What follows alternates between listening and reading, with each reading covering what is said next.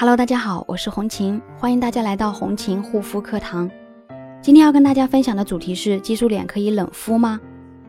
有些激素脸的朋友，为了缓解激素脸所带来的发热、发烫的症状，都喜欢用冷敷来让自己觉得好过一些。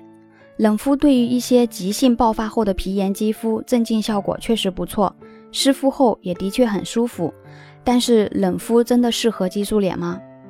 首先，为什么激素脸总是动不动发红？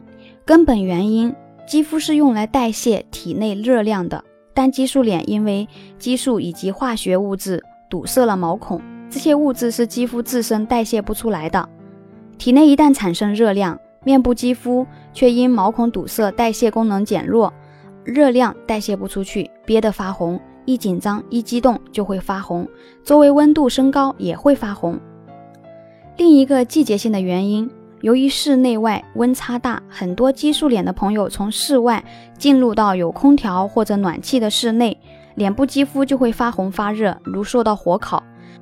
这是因为激素脸受到了冷热刺激，就会出现红、热，而且很难消退。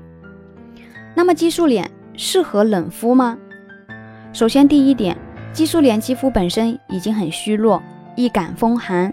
冰冷更是寒源，经常性冷敷，冷敷就是进一步的摧毁肌肤屏障功能的行为。因此，无论是中医还是西医的角度来看，冷敷、冰敷都是不明智的处理措施。不到万不得已、特别难受的时候，不建议使用。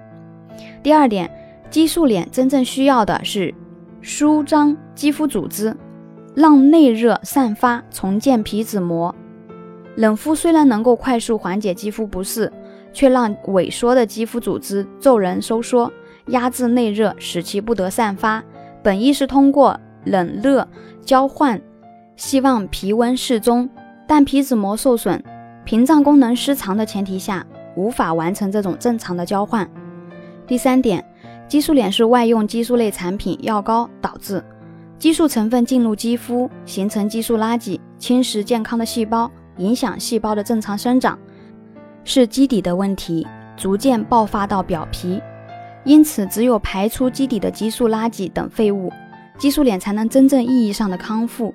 而冷敷不可能把体内所有的热量都传导出去的，只是让毛孔收缩，只有一般的舒缓作用，而对治疗激素脸没有明显的帮助。体内随时又会产生热量，还是会出现同样的发红发热的问题。那么，如果有受问题肌肤所困扰的朋友，可以加我的微信咨询：幺三七幺二八六八四六零。